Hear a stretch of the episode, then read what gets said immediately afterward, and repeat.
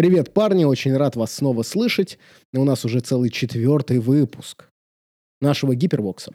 С нами сегодня в нашей, опять же, умозрительной студии, конечно же, Артемий Летунов, Алексей Селиверстов и Артем Попадько, Хангри Трупер.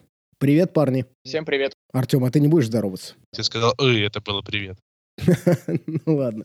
Смотрите, за это время карантина мы совсем забыли поговорить о самом главном. Мы что-то разговариваем о каких-то карточках Маэля, которые теперь, не знаю, вообще будут жить или не будут. Говорим о ростерах. Опять же, зачем? Тут, оказывается, очки будут меняться. Не поговорили о самом главном. О хобби составляющей во время самоизоляции, во время карантина. Господа, у вас есть какие-то проекты, которые вы начали и доделываете активно у себя в подвале, пока, пока все находятся по домам? Ну, я потихоньку мазюкал своих Space Маринов, которых начал собирать. В какие цвета? Ну, это моя игровая армия сугубо, там золотой, синий, черный, вот и все. Ну и там Мы- аэрографом под Мы называем их Space Marine династии новых. Да, это они очень Нихилах, похожи на нихилах, извините. Да, Нихилахов, да. Вдохновлялся ими. Вот. Ну, а вообще это как бы орден сынов адаптации. Сегодня они Рейвенгард, завтра они Вайтскары, послезавтра наступит девятка, и они станут Я саламандрами. помню, когда Артемий только начал их раскрашивать, э, э, увидев их первый вариант, я прозвал их Iron Dix. Да, они просто сначала были задуты в какой-то такой просто металлический цвет и ничем никак не выделялись, потом они стали более золотыми. А как же гвардия? Я делаю это крайне лениво. То есть я уже, наверное, недели две назад подготовил все, что можно к аэрографии, и вот оно просто стоит на тумбочке. Я... Мне просто лень включать аэрограф. А, и еще у меня один либрарий Фобос Армори, ему надо подрайбрашить плащ перед тем, как задувать. И вот он тоже две недели на столе валяется. Мне лень взять кисточку и потыкать в плащ. Не. Там причем надо сделать два цвета буквально, это занимает ну, 15, наверное. Я вижу, тебе даже скучно рассказывать про это. Не знаю, меня что-то в последнее время так падлу стало красить, честно говоря. Вот. И я думал, вот когда закончится Space Marine, я, как ты вот спросил, перейду к гвардии, вернусь, там надо мне все-таки 90 пехотинцев своих сделать, еще хотелось там кучу темпесторов завести. Но гвардия чуть получше крашу, чем этих Space Маринов. Но я что-то думаю, что это все останется долгостроем. Плюс еще сейчас выходит девятка. Я, это не добавляет энтузиазма вопросу Ты сбора армии. недоволен? Нет, нет, нет, нет. Дело не в том, что мне не нравятся изменения. Я, честно говоря, даже не знаю, какие они будут. Я не особо слежу за сливами. Просто, просто э, не очень понятно, что будет играть и как-то тратить время и силы на то, что не принесет мне удовольствия в игре. Я не хочу. А как же вот эта вот классика, совет? Покупайте то, что вам нравится, а уж Power придет потом, когда у вас будет достаточно большая коллекция. Ну вот в семерке я собирал па- и паверы, которые мне нравился. Это были Space Marine на байках. Я даже почти покрасил конклав у либрариев на байках. И вышла восьмерка, и, как мы все знаем, либров на байках просто не осталось в принципе в кодексе. Не говоря уже о том, чтобы на столе их видеть. Мгм. Грустная, получающая история. Если вам нравятся байки, то не собирайте то, что вам нравится. Если вам нравится все остальное, собирайте. А, Нет, мораль басни проста. Если через три месяца сменится редакция, то лучше помыть кисточки и поставить их в баночку. Да нет, на самом деле, просто как бы как связано то, что ты красишь с тем, что ты будешь играть. Это все-таки немножко разные варианты хобби. Но вообще, вообще, это есть, так заметьте, у ГВ реально какие-то проблемы с байками. Потому что, когда был релиз кодекса орков, тоже именно героев на байках орков убрали из кодекса. Они просто не очень любят байки. Вот и все. Я просто реально не очень понимаю, в чем проблема была оставить какие-то юниты, которые были издавна. То есть я понимаю, они пытались решить проблему того, что если нет миньки, то нет и правил, но мне кажется, они ее решили слишком радикально. Ну да, к примеру, у орков было постоянно кучу различных конверсий, и нормально были миньки. Артем, я помню, ты же покупал себе большую армию сестер. Но моих сестер, да, были куплены, но покрасом их занимаюсь не я. Ага, как я понимаю, commission painter, да? Это скорее мег, э, мег Пейнтер, который красит мне за еду. За жубы. Но параллельно, типа, я просто сейчас, э, сидя дома, пытался вспомнить, как красить Микки самому, и, как ни странно, тоже начал красить песнаринов. Не, не думаю, что я когда-то смогу им поиграть, потому что к моменту, когда я покрашу или хоть какой-то ростер, поменяется еще одна редакция, но для души я крашу Ревенгард. Для души, конечно, да. Как звали их примарха, Артем? Оракс. Не, я даже, я даже до того, как играть в Аху, прочитал, прочитал плюс-минус бэк, так что я в старых событиях Вархаммер я неплохо ориентируюсь. Кстати, вы видели, объявили новую книгу, которая будет типа Ереси Хоруса? Первая будет называться Avenging Son, вот это вот «Мстящий сын». Про Жилли снова? Ну да, да, да, да, да, естественно. Про человека, чье имя мы никогда не можем назвать правильно. Робаут Гиллиман. Вот, но они собираются это делать так же, как ересь Хоруса, вот, и будут обозревать события, которые происходят прямо сейчас. Вот у них там прямо сейчас вот все очень плохо. И они об этом будут рассказывать. По-моему, очень классная задумка. Потому что, на самом деле, мы же видели много людей, которые пришли в Вархаммер благодаря литературе, и там многие читали там каких-нибудь призраков Гаунта, какого-нибудь Рейвенора Эйзенхорна. Но я, естественно, ничего из этого не читал в принципе, в Ваху приходит тремя вариантами. Либо вы поиграли в Довик, либо теперь в Total War, либо, там, не знаю, Battlefleet Gothic, любую другую игру по Вахе заинтересовались, начали узнавать, либо вы прочитали книжку по Вахе, заинтересовались, начали узнавать, либо уж третий вариант совсем странный, вы как бы неожиданно узнали про настолку. Но это скорее редкий вариант.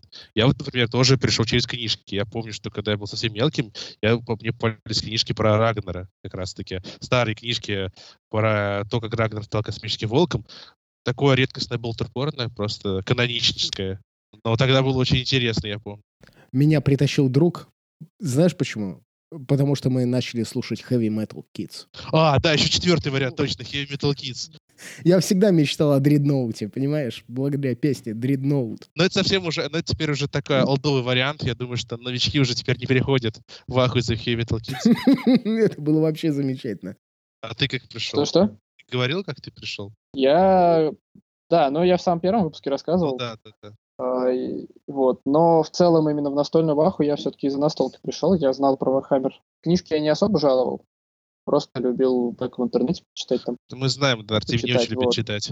Смотря что читать. Вот я, я честно, я, я правда пытался прочитать «Ересь Хоруса». Я к ней периодически возвращаюсь, все как-то ее мусолю. Прочитал, наверное, книг 20 оттуда. Я, наверное, тоже где-то столько же, но мне в какой-то момент действительно я понял, что эта серия переросла мои лимиты. Просто. Да вот первые четыре книги очень хорош, хороши. Я даже там, вот, прочитал книгу про Горо, которого там это нашли на планете, про этого чувака, который там спасается на, на, на этом, на космическом корабле. Я забыл, как он называется. Эйзенштейн. Вот. Даже захотел серых рыцарей собирать. Но вот потом дальше, после первых там трех-четырех книг, ну, ну, качество как-то вот вниз идет. Я ни с кем сказал, что качество просто разное, зависит от авторов. Ну, как и во всем ГВшном книжном цикле, из-за того, что авторы очень разные, то у них есть самые разные наполнения. Ну, потому что, например, я, опять-таки, я ориентируюсь по старым книгам, потому что новые я особо не читаю уже. В основном я знаком с старым творческим циклом. Я помню, например, что мне лично никогда не очень раздражало творчество Грэма Макнила, хотя вроде говорят, что он сейчас стал лучше писать. например, его ранний цикл, типа ультрамаринов, просто приводили меня в какое-то уныние. Вот. Это, собственно, это же он автор наших знаменитых, э, так сказать, квази-персонажей, таких как паровозик э, Варп Томас и так далее. Да, да, да, да, да, тот самый, который же... А как звали этого персонажа? Уриэль Вентрис. Да, точно. А он, кстати, в настолке есть? Нет. Нет. Слава нет. богу. Пока что его нету. Учитывая, что ГВ сейчас э, взяла за принцип э, делать модельки и возвращать э, в игру Минки из бэка, как было с Эйзенхорном и так далее, то рано или поздно, возможно, будем реально Вендерса на столке, и, типа, я ожидаю, что это будет дикий фарс. Как вы думаете, он будет примарисом? перейдет Рубикон? Я думаю, что у него будет примарис паровоз, возможно. Но не знаю. В который он не сможет садиться. Там, там книга Грэма Вакнила, типа, задолго до примаризации уже у него был типа друг по Зани, который уже был примарисом, так что... Я, если я правильно помню по бэку, он был таким большим, что для него шили доспехи в терминаторских. Похвастаюсь. Купил себе армию волков, несмотря на то, что была объявлена девятка. Я прям вот ее купил в пятницу, и в субботу объявили девятку. Прям было Грустно, конечно, немножко. Вот. Но я решил полностью собирать всех примарисов, потому что вот сейчас вот такое противоречивое заявление. Примарисы лучше, чем тактичка. Старая тактичка. Мне нравится и скульпты лучше, и, и наборы круче, а, и клеить их очень приятно. И вообще, мне очень нравится, когда у тебя миниатюра состоит там из много деталей, в отличие от орков, у которых, две, у которых ноги, туловище, две руки и голова. Все, вот пять, четыре детали, да, я насчитал? Э, я бы сказал, что тактичка Space Marines это вообще лучший набор вахи из солдатиков, который может быть, потому что там бесконечное количество поз. Там а, сферическое со- сочленение ног и тушки, поэтому ты можешь повернуть тело под любым углом, под любой, относительно любой оси. То есть ты можешь поворачивать влево-вправо, вверх-вниз, э, крутить эту ось как угодно. И, соответственно, позинг рук у тебя тоже будет давать э, модели неповторимое э, видение. У примарисов такого нет, там строго фиксированные позы. Их ограниченное число.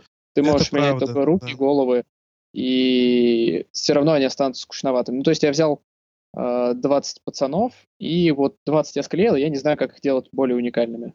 Это на самом деле проблема не примарисов, это вообще новых всех релизов ГВ. Они стали Да, да, более да. интересными, они стали более динамичных позах, более крутыми, но они стали фиксированы в этих позах. То есть это началось вот с релиза новых СМ, где типа вот там есть хаваки, и ты как бы, у тебя фиксирован два парня несут э, либо болтер, либо э, Reaper Chain Cannon, ты не можешь даже другое оружие дать, они в таких позах, что другое оружие туда не подлезает.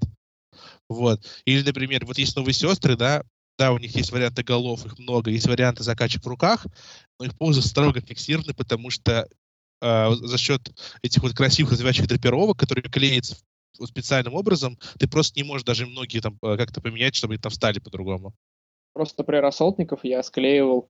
Там у меня один есть в позе, как, как будто он приземляется на одну ногу с прыжка сверху. Есть один, который просто бежит вперед, есть один, который там от стены отталкивается, замахивается, как вот, например, ну, пример, как Рагнар. Вот. И, соответственно, еще миксуя ноги из разных наборов ассолтников, девастаторов и тактички, можно там совершенно уникальные вещи делать, там, как на бегу тактикал перезаряжает болтер или там, не знаю, в приседе он там отбивается мечом от какой-нибудь атаки. Это просто фантазия Это, только это прям слово о том, как ковать нарративы во время игры. Ну, возвращаясь, заканчиваю вот, вот эту тему, как раз по поводу твоих там э, сквадрона байков, вот, с либрами. Несмотря на то, что я купил себе практически все, что я хотел, машинки, много инкурсоров, элиминаторов и так далее, я не стал брать пока ни Вульфенов, ни, ни Волчью кавалерию. Хотя вот с точки зрения игры меня интересуют и Вульфены, и Волчья кавалерия. Потому что я боюсь, что сейчас бах, и примарисы пересядут на волков. Бах, и примарисы начнут меняться во внешнем виде. Ну, я не уверен, что это произойдет скоро. То есть, возможно, с орденам сдадут специфические отряды примарисов. Ну, он Десгард, э, э, Десгардом, этим же Бладам же дали Death Company Intercessors. Ну, им дали стратагему, и по факту это просто перекрасить отряд. Да. Понимаешь? Ты же не можешь взять обычных цессоров и сказать, что они вульфины будут за КП. Там все-таки уже нужны новые. Ну да, да, да, да, да. Нет, тут я Посадить согласен. примариса на волка ты тоже не можешь. Тут, извини, я перебью. Недавно в чате Рога проскакивал, что какого-то парня на турнире обманули. Там кто-то пришел на Вульф, ну я, кстати, не помню такого, но пришли с Вульфинами, и к ним чувак приклеил джампаки сзади. Вот.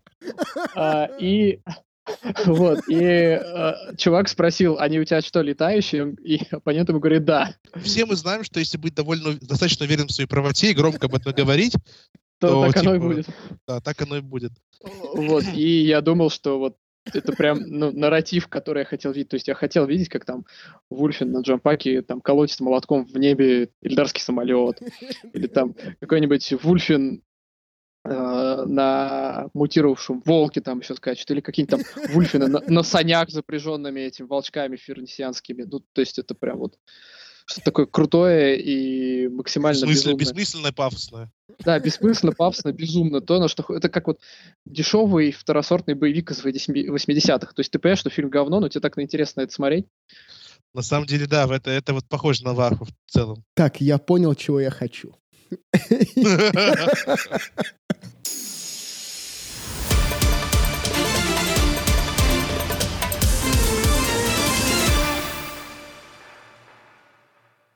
Диплой, господа. Звучит грустно. Ну, конечно, грустно. Потому что многие на диплой не обращают никакого внимания. А диплой — это, как мы обсуждали с тобой в предпредыдущем выпуске, это другие 50% победы. И от фазы диплоя зависит очень многое. Пока мы выявляли эти проценты победы, у нас там несколько раз по 50% уже набралось. И хорошо. Неважно, сколько там, 50, 50, 50, 50. На деле диплой э, так же важен, как, как м, и подготовка ростера. Потому что дальше уже на самом деле дайсы сделают все сами. Мы на это надеемся. Хорошая фраза, хорошо, что ты закончил эту фразу, я надеюсь. Да. Именно поэтому я разговариваю с третьим и четвертым номером рейтинга. Как на, говорит э, наш первый номер рейтинга и резидент нашего подкаста, э, кубы вообще в игре ничего не решают, люди проигрывают из-за ошибок. И как раз-таки накосячить на диплое можно многократно. Я в противовес сейчас скажу одну простую вещь. Если ты очень сильно веришь в позитивный настрой, позитивное мышление, то на силе э, шок атак Гана ты выбросишь 11 или 12.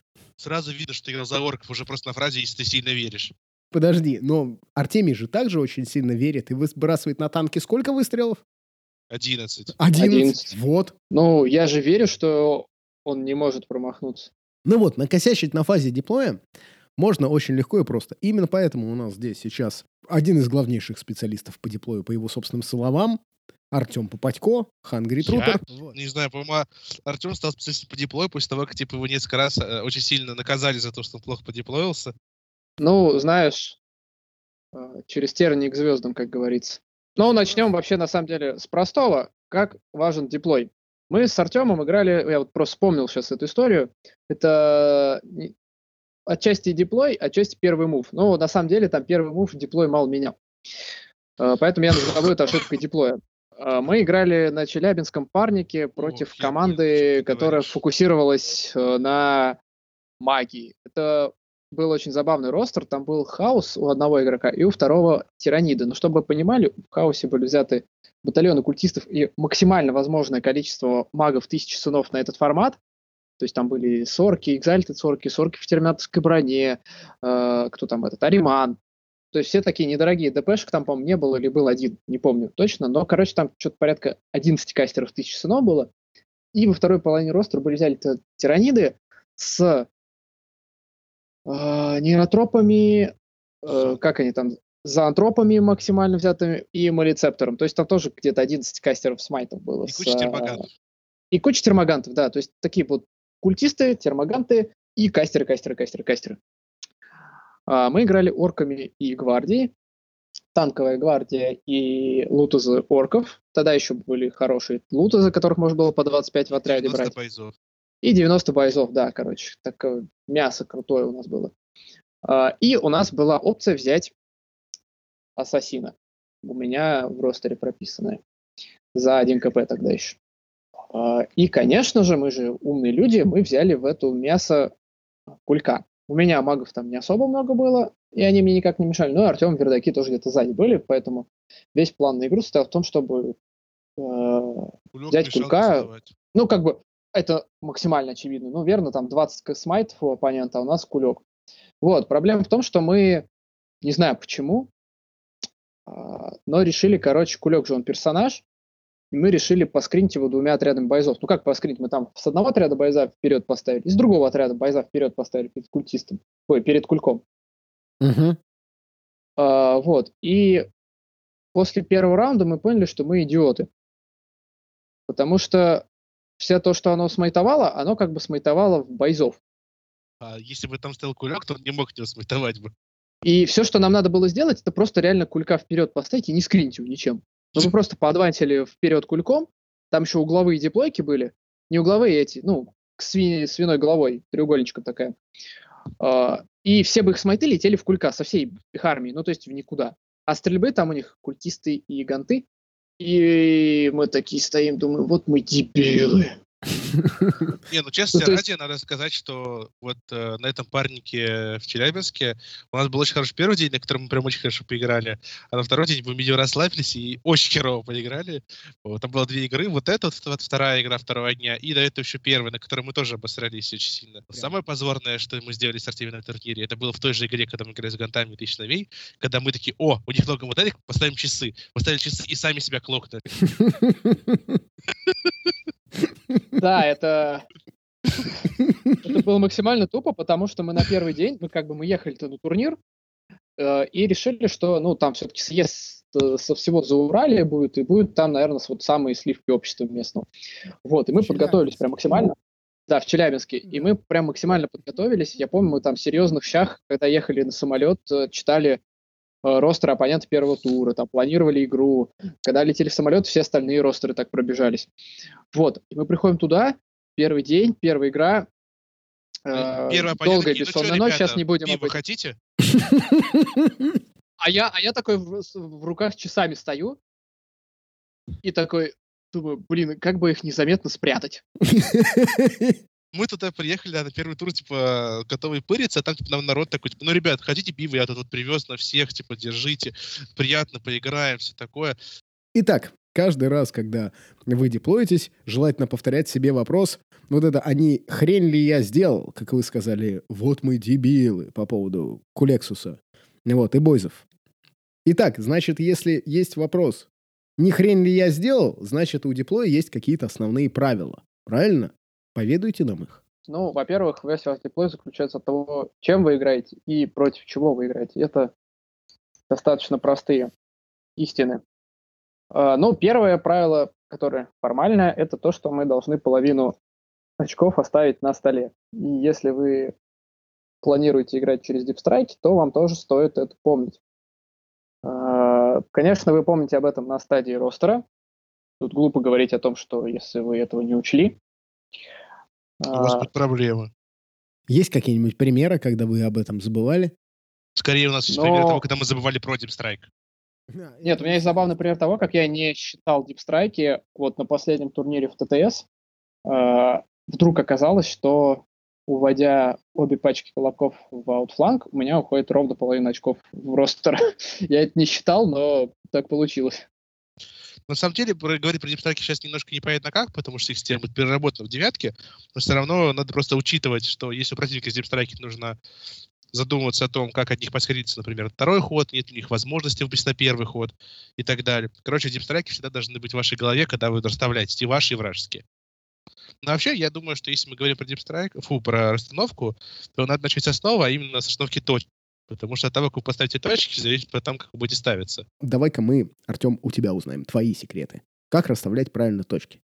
И желательно с примерами, чтобы это не было слишком сильно надумано. Я бы сказал, что просто по поводу точек нужно понимать глобально, где ты в основном предполагаешь видеть свою армию, и где, как ты понимаешь, будет находиться армия оппонента. То есть, если оппонент играет так агрессивно армию, которая поедет быстро захватывать центр, да, и у него армия, которая спокойно стоит в поле, допустим, это демоны, да, которые играют толпой, которые наплевать на то, что у нее стреляет в целом, то очевидно, что этот оппонент будет пытаться ставить точки в центр, значит, э, тебе нужно стараться раскидывать их по углам карты, чтобы заставлять его потом там оставлять ряды и растягиваться. Если, наоборот, ты агрессивно идешь в центр, то тебе надо стараться раскрыть, раски- раскидывать точки в центр. То есть мы сейчас не будем в этих каких-то сложных системах, типа той, который говорит Карель, который предполагает уже довольно глубокое погружение в Warhammer. Мы сейчас поговорим какие-то основные вещи. Да, вот какие-то основные. Смотри, к примеру. Ну вот. Самое главное, что вы должны понять первым делом, это где вы будете видеть свою армию ну, вот, по ходу игры. То есть, если, например, вы собрали стрелковую парковку, ну, допустим, да, то, очевидно, вы вряд ли будете сильно бороться за центральные точки. Вы просто, ну, вопрос вашего ростера. Смотри, как бы, если уж берем там разговор про диплой, берем разговор на диплой на, на каких-то конкретных примерах. Ну вот, к примеру, армия Тау. Там на полторы тысячи, на две тысячи очков у тебя есть три рептайла, у тебя есть Тау... 40 дронов, и твое реально огромное желание это побыстрее побежать и занять э, центр поля. Ну, насколько мне известно, ну, я не очень большой специалист по Тау, честно скажу. Я до них довольно мало играл. Насколько мне... И против них тоже мало играю, потому что я на них не попадаю обычно на парингах. Вот, а на турнирах просто редко встречаю обычных. Э, Насколько мне известно, сейчас Тау играет по механике, что они стараются отстрелить как можно больше, ну, двумя вариантами. Либо они отстреливают как можно больше юнитов противника за первый второй ход, а потом спокойно скорить весь стол, и тогда им в целом наплевать, где находятся точки, учитывая, что снова мейлем они могут брать мейль так, чтобы не париться за контроль точек в первые два хода. Вот. Либо же они играют большого количества командоров, которые суперподвижны, и тогда они просто раскидывают точки по всему периметру каунта, как карты максимально далеко друг от друга, чтобы понять, было скорить их сложно, а они на 40 зим спокойно долетали бы. Правильно, Артемий? Да, все верно. А, ну, еще вот возвращаясь к дипстрайкам, к э, расстановкам и ведениям армии своей, подумайте о том, где будет армия оппонента находиться. Ну вот простой вопрос. Я играю за вайцкаров. Ты будешь И- находиться в жопе оппонента, я понял. А, нет, а, надо понимать, что основные мои ударные силы, они будут выходить с края стола. Благодаря аутфланку. Благодаря аутфлангу. Ну, не благодаря, а наоборот, надо скорее. По причине аутфланга, да, к сожалению, я буду оказываться именно там. Соответственно, вы должны поставить точки максимально ближе к, центру, чтобы ударные группы мои не оказались на точках. Э, во-вторых, из-за того, что мне надо будет выходить с краю, вам логично придется с, с краев меня скринить, чтобы я отошел как можно дальше от ваших позиций. И, соответственно, я буду сопротивляться этому там же, на флангах.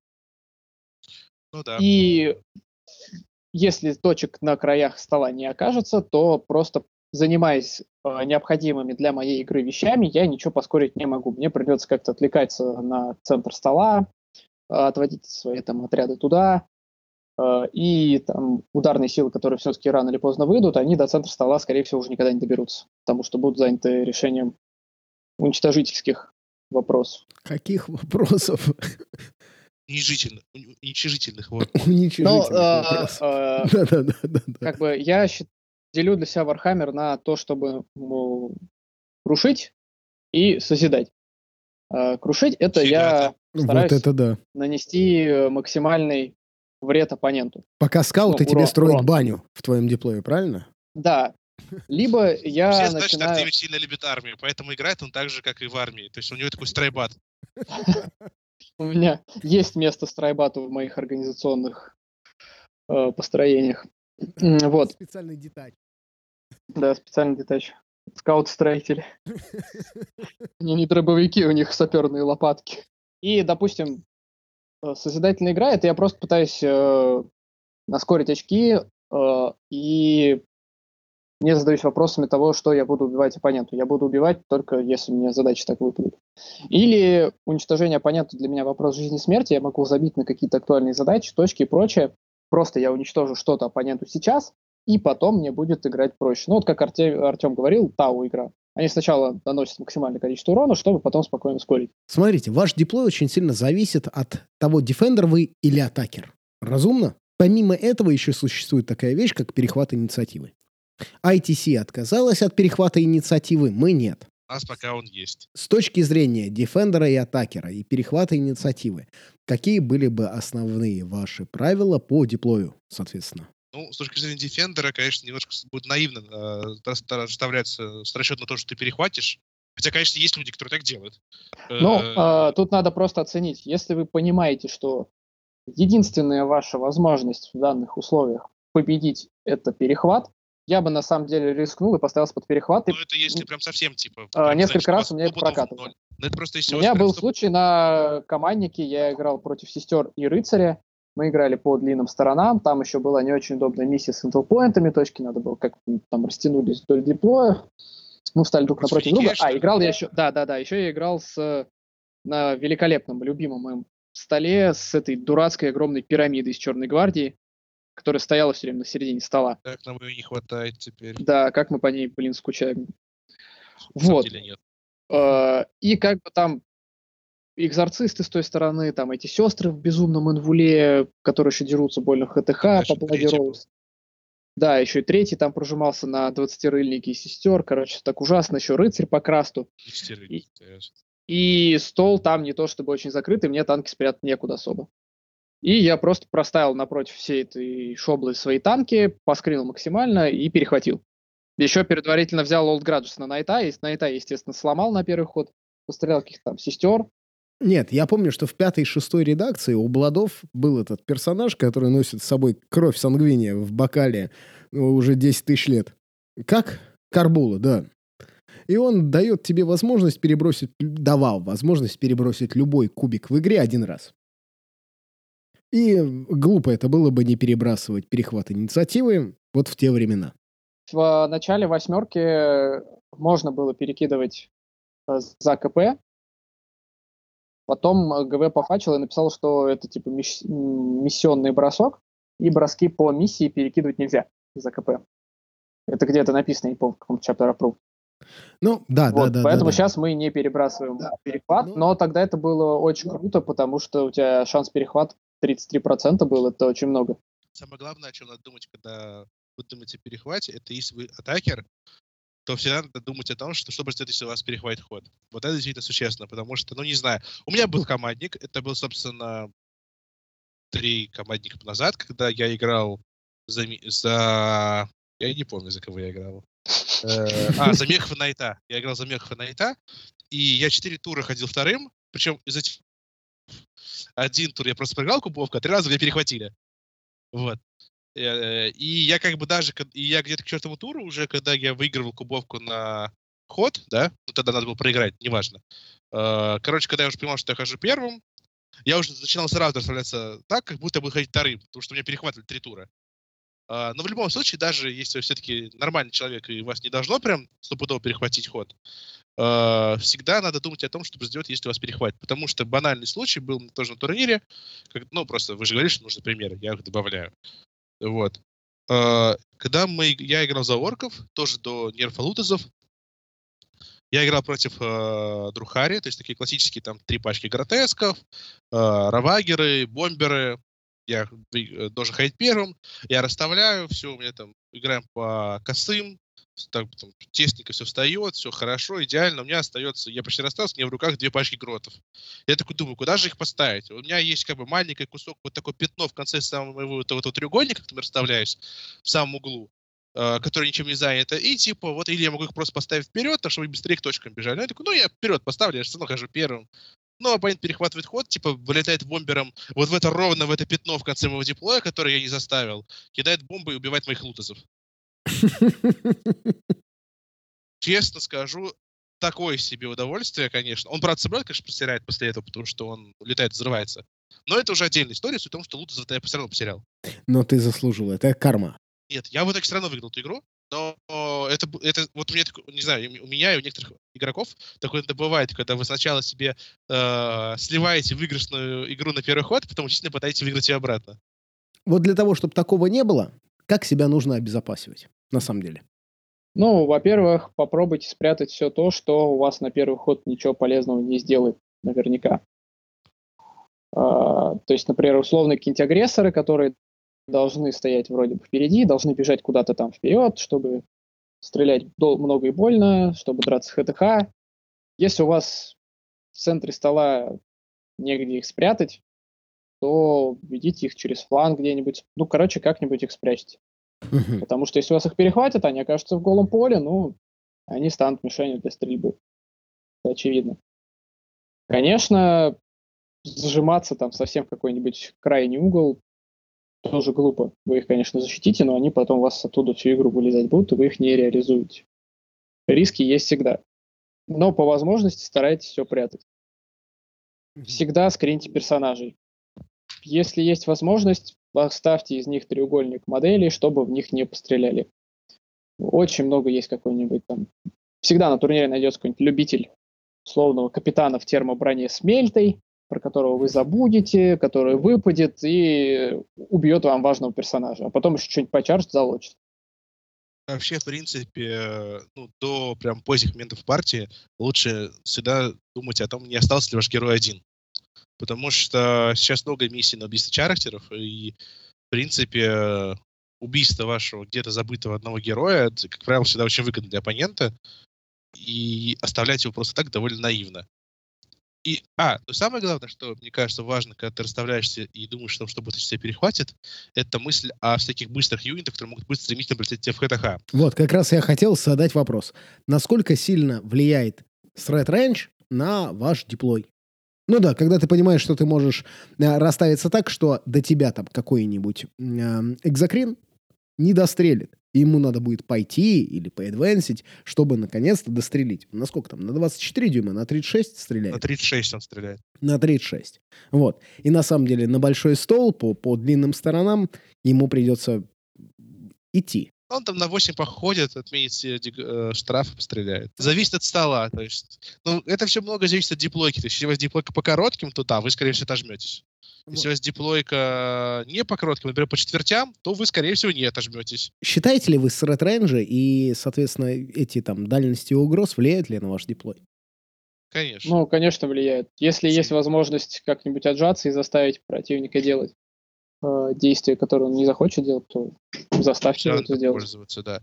Но надо Пусть просто подвигается, получит всегда сок. надо думать о том, типа, а если для вас это выгода? То есть, если вы таким образом сами выйти из своего же рейнджа стрельбы, то это, наверное, бессмысленно.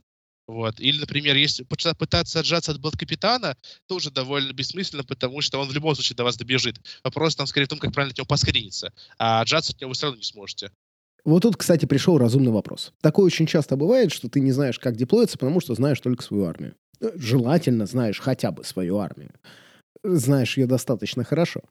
Но, наверное, вы же встречались с теми моментами, когда вы точно не знаете, какие там gotcha moments они для вас приготовили, но вы просто глядите и смотрите. Так, это армия некронов. У армии некронов, насколько я помню, в кодексе все стреляет на 24 дюйма. Ну, практически. Вся, вся их армия крутится вокруг стрельбы на 24 дюйма. Поэтому, наверное, нужно играть вокруг этого сред-рейнджа. Как вы оцениваете ростер соперника? А у противника как... при этом, а у противника отмет косы и ДМСД-арки. Вот будет неприятно-то.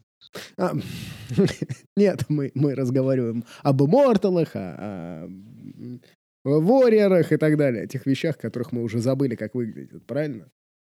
Даже ГВ забыла. Выпустили новые модели. Ну, вообще, тут э, вспомнилась игра на тренировке. Как раз-таки с Юрой Грейвом я играл за гвардию, он играл за Тау. Мы играли по длинным сторонам, он ходил первым, и я... Ну, мы расстались как-то друг от друга подальше, у меня там был бродсайда, три рептайда, такая классическая расписка на тот момент. У меня были мои тачки, техника, я вот что-то всю ход поставил по краю диплойки, зная, что я буду ходить э, вторым, скорее всего. И после игры это оказалось ну, было понятно, что это достаточно глупый ход. Почему? Ну, во-первых, у Тау ну, никто ко мне не прибежит. И защищаться линией пехоты на переднем плане мне было просто не от кого. Я мог смело поставить всю свою пехоту, ну реально всю, просто по самому краю собственного диплоя, за машинами даже. Угу. Вы скажете, ну а как там бежать на какие-то точки вперед? Ну, гвардейская пехота, как мы уже обсуждали, очень мув, быстро, мув. ей труда не составит. Во-вторых, на первый ход расстановка по краю диплоя мне все равно не позволила добежать до вражеских точек, что-то там позанимать, перескорить, плюс там как бы есть тоже Warrior, который меня точно отстрелит. Проблема-то в чем заключалась? Юра, как человек умный, понял, что до моих машин он не дотянется. Ну, нормально. Там слишком большие вложения придется сделать, чтобы до, хоть до чего-то дотянуться. Я отдал тебе Мои машины... Нет, нет, нет. Он просто всей армией начал стрелять в мою пехоту, которую я просто по краю поставил. Даже при этом почти не двигаясь никем. Угу. Вот, и так получилось, что где-то на втором ходу у меня ничего, кроме машинок, не осталось. И я, как вы понимаете, остался без э, приличного количества скоринга. Я отдал кучу киллпоинтов, хотя просто мог бы на один ход подержать всю свою пехотку на 12 дюймов подальше. Ваша расстановка помимо там ростера соперника, также очень зависит от вашего собственного стиля игры, который вы выбираете. Это мы как раз с Артемом разговаривали об этом в, в нашем подкасте про ростеры. Вот. И разумно, что если у вас все-таки там три пачки там вульфинов, наверное, вы захотите, чтобы когда-нибудь они добрались, ну, до центра стола. И дальше представляли угрозу всему вокруг, правильно? И поэтому прятать их на краю диплоя было бы, ну, на самом деле глупо. Это хорошо, да. А, следующий вопрос касательно диплоя. А, помимо того, что мы расставляем непосредственно физические миниатюры на, на стол, у нас есть огромное количество различных возможностей совершить всякие при-гейм-мувы. Это может быть отправка, опять же, в Deep Strike, это может быть инфильтрейт, очень важный и нужный у скаутов, у инкурсоров и у кучи всего остального. И есть возможность подвигаться до игры. Как вы это дело учитываете? Это вот, вот первый вопрос. И второй, заканчивая предыдущий вот как раз блок. Помимо СИЗа, вот, перехвата инициативы, у нас же есть возможность у атакера определить, кто будет ходить первым. И если противник расставился, ну, очень оборонительно, ему же можно отдать первый ход. Я лично пару раз отдавал первый ход не себе это зависит от того, есть ли в вашей армии какой-то обмаз, который вам необходимо можно быстрее прокинуть. Ну, я бы тут сказал, это не только от этого зависит. Еще я тебя перебью сейчас. Про обмаз совершенно верно. Еще это очень сильно зависит от миссии. Просто есть миссии, Конечно, которые очень выгодные, если ты второй ходишь. И есть миссии, которые совершенно невыгодны, если ты ходишь второй. Как правило, миссии блока Eternal War, они стараются поощрять того, кто ходит вторым. Но, Но в последнее время не новые все, миссии не все. так не Вот делают. Последний Chapter Approved э, в большинстве своем как бы особого бонуса второму игроку не предоставляет. Э, в общем, внимательно читайте миссию и поймите, если там, например, точки дают очки только на конец игры, то, безусловно, ходить вторым относительно точек очень выгодно. Вы просто последним походите и собьете оппонента хотя бы или сами эти точки займете и получите преимущество по очкам. Если выгоды второму игроку с этого нет, то тут уже большой вопрос, стоит ли вторым ходить. И да, вот Артем начал про Абмаз, продолжай, пожалуйста. Да, ну, в общем, что там говорить. Обмазываться очень хорошо, полезно и нужно для вашей армии. И даже если там в первый ход, может быть, особо ничего не убьете, как минимум вы повысите выживание собственной армии и сделаете ее более способной к бою на следующий ход. Вы говорите, например, если про Тау, да, то возможность как бы по- подкрутить инвуля Рептайду, возможность раздать ФНП с эфирного, возможность, если нужно, помываться за мотка, заедь позиции. Все это позволяет э, тебе подготовиться нормально к тому ходу, когда ты начнешь убивать, даже если ты, допустим, все поскрывал. Ну, если, например, при этом он все поскрывал, а, а миссия говорит, что ты получаешь а, очки, например, в конце батл раунда, то, то ты такой, да спокойно, ходи первым, я вторым удачно поиграю. То есть это два фактора. То есть первым делом ты проверяешь миссию, как правильно сказал Артемий, и если уже миссия не говорит тебе, что тебе хотелось бы ходить вторым, то ты, да, скорее всего, возьмешь первый ход, просто чтобы успеть э, первым подготовить свои юниты. Да, и на самом деле тут даже не вопрос обмаза. Например, вот возвращаясь к моим пресловутым колобкам, тут уже про войскаров поговорю, почему мне важно всегда ходить первым. Раньше У меня нет альфа-страйка, у меня нет альфа-страйка на самом деле. Я на первый ход вообще ничего полезного не делаю. То есть у меня на столе, как правило, стояли скауты-агрессоры. Агрессоры ни до кого не добивают.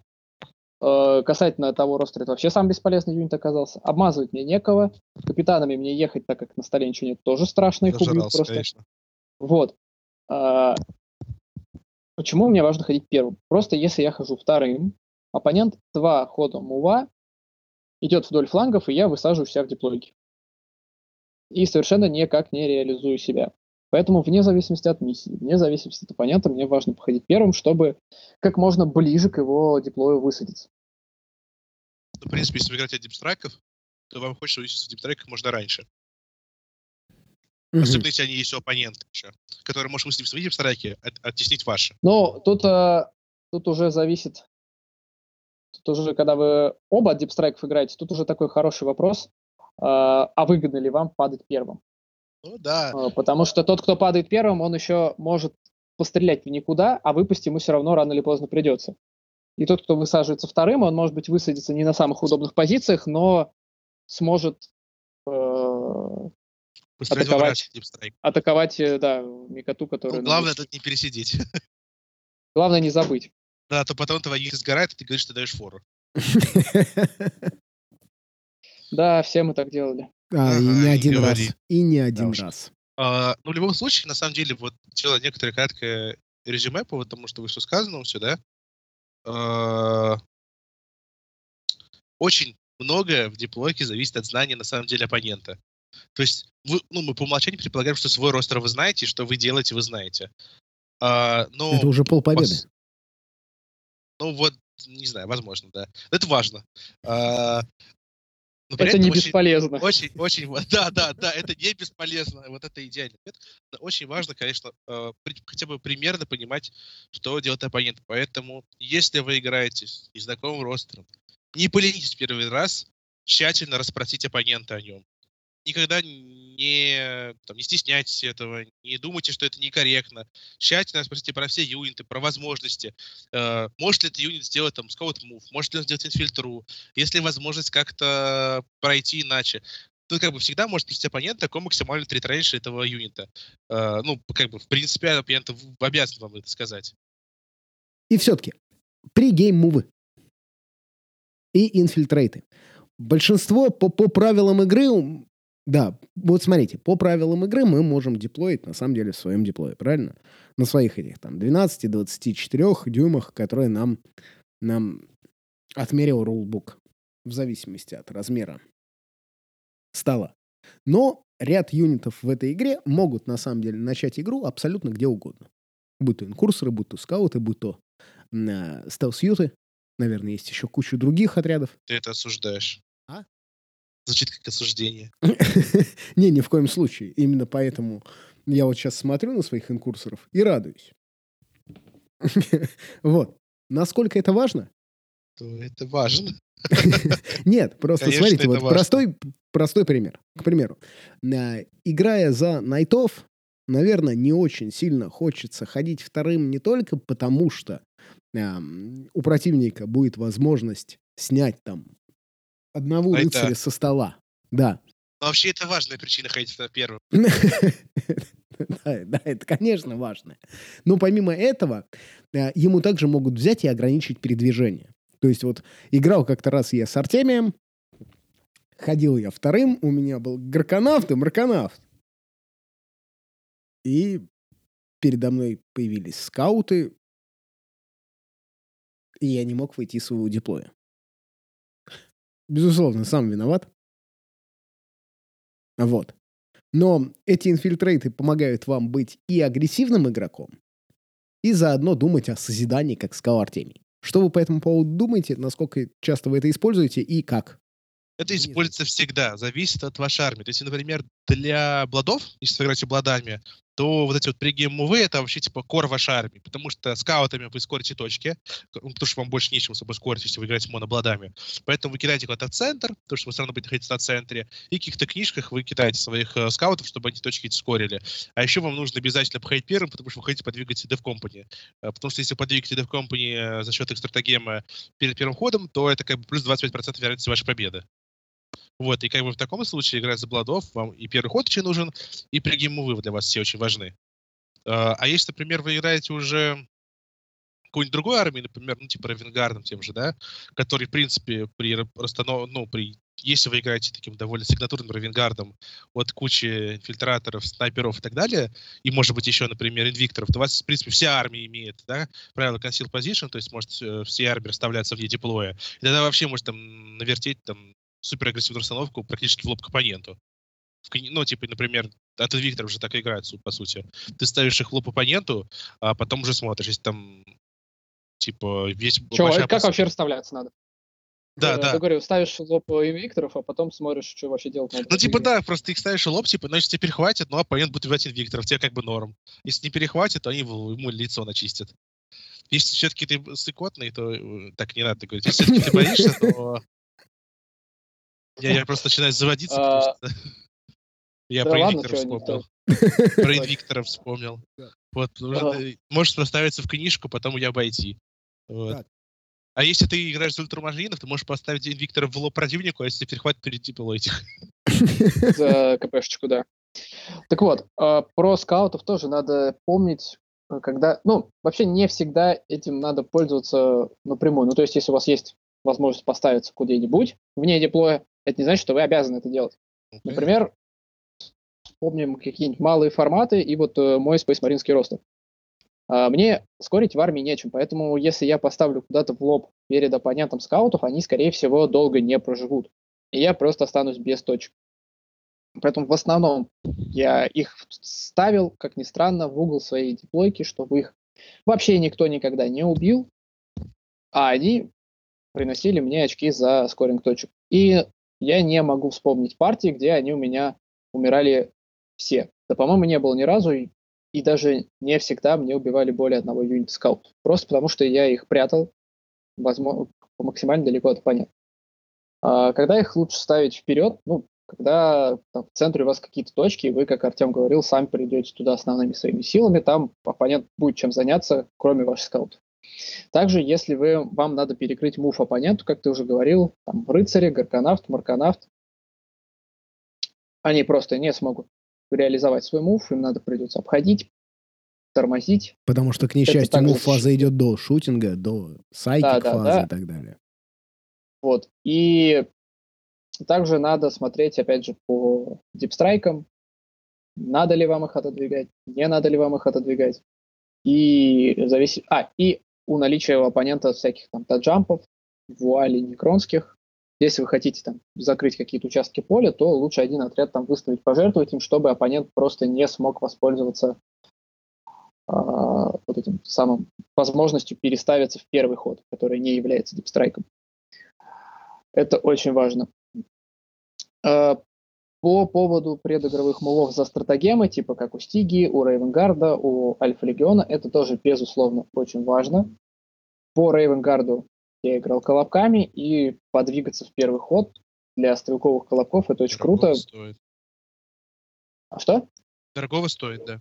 Да, дорогого стоит, вы просто подходите ближе, и на какой-нибудь мал- маленький формат вы из-за этого мува, если еще хорошо адванс кинете, просто закроете весь стол своей стрельбой, э, дойдете до какой-нибудь там кратеров посередине стола, и вам все будет хорошо. Вы стоите в ковре, вы в минус на хите, до вас тяжело дочаржить, вы уже до всего добиваете, ну, в общем, чего еще от жизни желать. Порой я двигал а, не их, а, как ни странно, Шрайка. Казалось бы, ну, вкладывать один команд-поинт в чаптер мастера, который должен находиться э, в рейнже стрелковых отрядов, чтобы давать рероллы, как бы зачем его куда-то двигать? Ну, во-первых, у Шрайка есть ультра полезная способность э, в ряде случаев. Это э, Ignore Overwatch. Это Warlord Trade. Warlord Trade, да. А, Во-вторых, у Рейвенгарда сейчас такой вординг, что мы двигаемся как в movement фазу. Раньше было на 9 дюймов фиксировано, и для колобков это было бы получше. Но для Шрайка это лучше текущий Можно вординг, как фазу. Да, он бегает, и родной мув у него, напомню, 14 А потом он начинает Он же на, на джампаке, снова- да? На Да, да, да. уникальном джампаке. Да, у него Да, это же еди- он джамп. примарис? Да, да. Он единственный примарис на джампаке пока, да? Нет, Да. нет. Ну, есть же сопрессоры, есть же эти... Он, хорошо, он единственный э, фобос джампакер. Да, Ага, он единственный да-да. фобос джампаки. Потрясающе. Он вообще, он, во-первых, единственный именной в фобосе и единственный в фобосе с джампаком. Да, да, да. То есть, подождите, то есть у него есть как раз concealed position, правильно? Нет, Нет, у него как раз нету. А у у него него есть вместо этого. А минус один на тухит гранатой. Нет, нет такого. Нет, у него такого нет. Он просто обычный фобус. У него просто фобус броня и все. То есть плюс два к ковру, правильно? Нет. нет. Нет, Это, Плюс это- два в чем тут плащ. фобос-то вообще? Ну, а еще броня. у, иллюминаторов, фу, то есть, например, у этих, у инфильтраторов, а, или, например, у этих а, инкурсоров, у них тоже фобос броня. Ну так, так, так там у них гранаты есть. Не, На минус один на тухит. У иллюминаторов плюс к этому к ковру. Фобос броня связана не с этим. Фобос броня связана изначально с тем, что она облегчена. Поэтому, типа... поэтому там все такие авангардные отряды, они в них ходят. Да. А, то поэтому есть, типа, у всех разные способности, и это просто называется фобос броня. Фобос Да. броня это конкретно, во-первых, фобос броня это просто паттерн брони. То есть, типа, есть МК, МК3 броня, есть МК4 броня, А это есть, фобус. А это фобос. Но, по сути, из-за того, что фобос изначально по бэку это облегченный вариант брони, который, типа, создается, типа, для э, более легкого ношения в скрытых операциях, то все юниты фобоса обычно имеют всякие conceal position, бонус на cover и так далее. А Shrike за счет этого имеет э, увеличенный move, типа, и deep strike. Мгм. Ну, deep strike он из jump pack а имеет, Да, а вот ну- э, 14 move это как раз, я Да. думаю, из-за фобоса. Да. Ну Мгм. и он А- дает reroll charge а фобосам. Да, он дает именно это. Мгм. До того, Отлично. как он стал примарисом, он давал reroll charge а только jump packer ам. Сейчас он дает jump packer ам и фобосам. Отлично. Не Вот. дадут тебе резюмировать. Да, не, не дадут резюмировать. Вот, зачем это надо сделать? Ну, во-первых, я говорил, у него игнор Overwatch, и в сумме у него 28 плюс D6 э, дюймов мува, а можно еще в момент фазу свою тоже поадвансить э, и потом почаржить за КПшечку после адванса у Рейвенгард может, и чтобы что-нибудь важное оппоненту залочить, потому что э, у нас игнор Overwatch, мы можем вчаржить там всю армию Тау, нам никто ничего не сделает, а мы там залочим например. А, Все понятно. Аутизм. Да, да, да. Я тоже вот подумал, как вот в этом, в кружке-то из, из Fire Warrior'ов, Pathfinder'ов и, и дронов, как же ты зачаржишь ты Ой, их? некоторые Ну, понимаете, понимаете, думают, что на переход их не почажет. Смотрите, вы как бы никогда не думаете о том, что одна моделька с одной подставкой вот возьмет и сейчас на 30 дюймов к вам прилетит.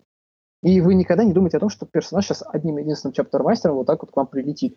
И поэтому какую-нибудь небольшую дырку всегда кто-нибудь оставит. Я когда вижу генокрадов или как раз эти Шайнин Спирс, я всегда об этом думаю, что ну вот все. Какая разница, какой стол? Они ко мне сейчас из Аляски добегут. У них же мув там 90. Ну, меньше, конечно, но все равно. У Генограда 42 трит рейндж бега. ну да, да, да. Ну так вот. А, так что предыгровые МВ — это тоже часть реализации вашего ростера, вашей армии. Ими надо тоже распоряжаться очень мудро. И узнавать про аналогичного оппонента. Да, у оппонента всегда прям начинайте до игры допрос, спрашивайте, что может, что не может, насколько может, как может, когда может. У кого-то остались старые вординги, они двигаются на 9 дюймов. У кого-то они новые, как movement фазу. Артемий, вопрос как к судье. Да. А вот проводишь ты допрос. Ну, тебе, к примеру, ничего вразумительного не сказали. А потом взяли и сделали. Что дальше-то? Ну, смотрите, если вы что, в чем-то оппонента начинаете подозревать или вам что-то не нравится, ну, возьмите, откройте сами источник правил. В конце концов, на турниры люди должны носить свои источники правил в том или ином виде, и вы можете попросить у оппонента, чтобы он сам вам открыл.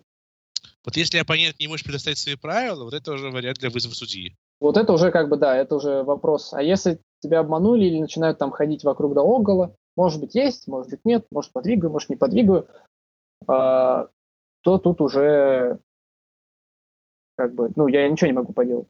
Не, ну по-хорошему, если оппонент прям откровенно отказывается тебе сообщить информацию, ты можешь позвать судью, и он напомнит оппоненту, что ему нужно рассказать про ростер. Угу. Нет, нет, нет, рассказать про ростер это одно. А про все стратагемы, обмазы, да. Я как судья могу сказать э, тому, кто так делает, предоставь оппоненту источник правил. Тогда человек просто даст вам кодекс, и вы можете сидеть его читать. А если он его не даст, а, другой да? вопрос, другой вопрос в том, что как бы человек сам лезет в бутылку. Ну, вы понимаете, в каком ключе пойдет вся дальнейшая игра. Угу. И, как мой опыт подсказывает, тот, кто в первом лезет в бутылку, он, как правило, в невыгодном положении всегда. Ну, почему-то вот у меня есть такой опыт. Ну, это правда. Человек... Он, он, он, тебе, так сказать, на собственном опыте получен, потому что... А, потому что, а, ну, тот, кто недостаточно опытен или сталкивается с этим впервые, он точно так же начнет реагировать агрессивно, там, пытаться себя защитить как-то вот морально, на моральном уровне таком вот, там, типа, не показать, что ты терпилоид, да. Э, я, когда с таким человеком играю, я стараюсь э, наоборот продемонстрировать, что я максимально дружелюбен к нему, чтобы он через какое-то время почувствовал себя говноедом. Вот и под... совесть его замучила. Подожди, вот ты реально просто свой опыт пере- переносишь. Просто с Артемием то же самое Бальтазар сделал. Ну, да, да, да. Вот меня, меня один, урок, один раз такой урок преподали, я его запомнил. Угу. Поэтому... Будь добрее. Будьте добрее, да, не будьте, как я однажды. Не будьте предвзяты к оппоненту. И каждый раз, когда расставляете свой диплой, задавайте себе вопрос. А не херню ли я сделал? А добрый ли я? И добрый ли я? И убейте себе терминатора, не забывайте. Вот, вообще, вообще, э, когда вы э, деплойтесь, вот еще такой важный момент, если вам в голову, мы это как-то, по-моему, уже обсуждали, но если, повторюсь, вот если вам в голову пришла какая-то невероятно гениальная идея, скорее всего, эта идея очень плоха. Да. Да, да, да, да, да, мы же обсуждали. Почему-то, очень гениальные идеи, они вот очень часто происходят как раз-таки именно на э, во время деплоя. То есть вот вы там сидите, сидите и так думаете, а вот поставлю-ка я вот на крышу этой книжки свой условный репульсор. А вот и, и вот его никто не почаржит. И ты, и ты так, так радуешься этому, ты так это ставишь там. Оппонент еще вот возьмет, и, короче, ну я бы даже специально сказал, что ну, нет, ты не сможешь так сделать. И, и оппонент еще больше захочет туда поставить. Спорить там позовете судью, судья скажет, что все нормально. Ты такой, ну ладно, раз тебе уж так, ну хорошо, раз судья сказал. А потом оказывается, что вы там с этой руины не можете слететь, потому что там уф у вас условный 12 а вот, вот эта руина оказалась 13-дюймовая. А, и вот как-то вы так думаете, а зачем я это сделал? Вспоминаю наш любимый Челябинск. Когда Потом там, вы так и сидите, меряете дистанцию с этого репульсора, а у вас там дистанция стрельбы 24 дюйма, из-за того, что вы пока то на 12 поднялись вверх, вы как бы стрелять никуда не можете. И вот вы сидите с этим репульсором на руине, потом он еще падает вам вниз на модельке. Да-да-да, ну и разбивается. вы понимаете, что эта идея была очень плохой. Или как мы с Артемом, например, на том же Челябинском команднике решили... Я это хотел очень- сказать только что. Да, давай, расскажи ты. Когда мы играли против... Во второй день, как я сказал, матч был чудесный. Второй... Первую игру второго дня мы играли против армии на Бейнблейд, на этих, на Shadow, Shadowsword'ах Sh- и Shadowsword'ах. типа Левиафанах по хаосу. У нас была такая паника, что типа сели, блин, нам сейчас всех бойцов убьют. И я такой... Нет, там Артем- вот такая ситуация сложилась, что у нас был голый стол, и мы, э, скорее всего, не перехватываем. И там вот эти два шатусворда, левиафаны, такие минометы гвардейские. А у нас 90 бойцов, чтобы ты понимал, и мы такие, сейчас нам всем бойцов убьют. И тут у нас появляется гениальнейшая идея. Я же не помню, кто был автором этой гениальной идеи. Вот, что типа, из вас двоих? мы же можем... Ну, ну да, я Ну просто не помню, да, кто. скорее всего. Типа, ну и мы такие, мы же можем всех бойцов обрать телепортом. Типа, и мы спасем бойцов. Типа, мы такие, мы одну пачку оставим, а две пачки мы берем. Типа, в итоге, короче, чтобы ты понял, нам не убили даже одну пачку бойцов. Там, Вот. причем ее, ее не убили настолько, что мы даже это, гринтайдить ее не стали. Да, потому что она, ну, мы не могли, там было слишком много людей. Ну Там да. ограничения есть. Вот. И мы такие, типа, «Э, а бойцы-то, и, типа, и сейчас бы почаржить. А да, да, Левиафаны вышли на центр, а там еще какая-то в центре точка ключевая. И мы такие, сейчас бы просто поадвансить бойзами, зачаржить эти Левиафаны и всю игру в них стоять. Мгм. А, они у нас в телепорте.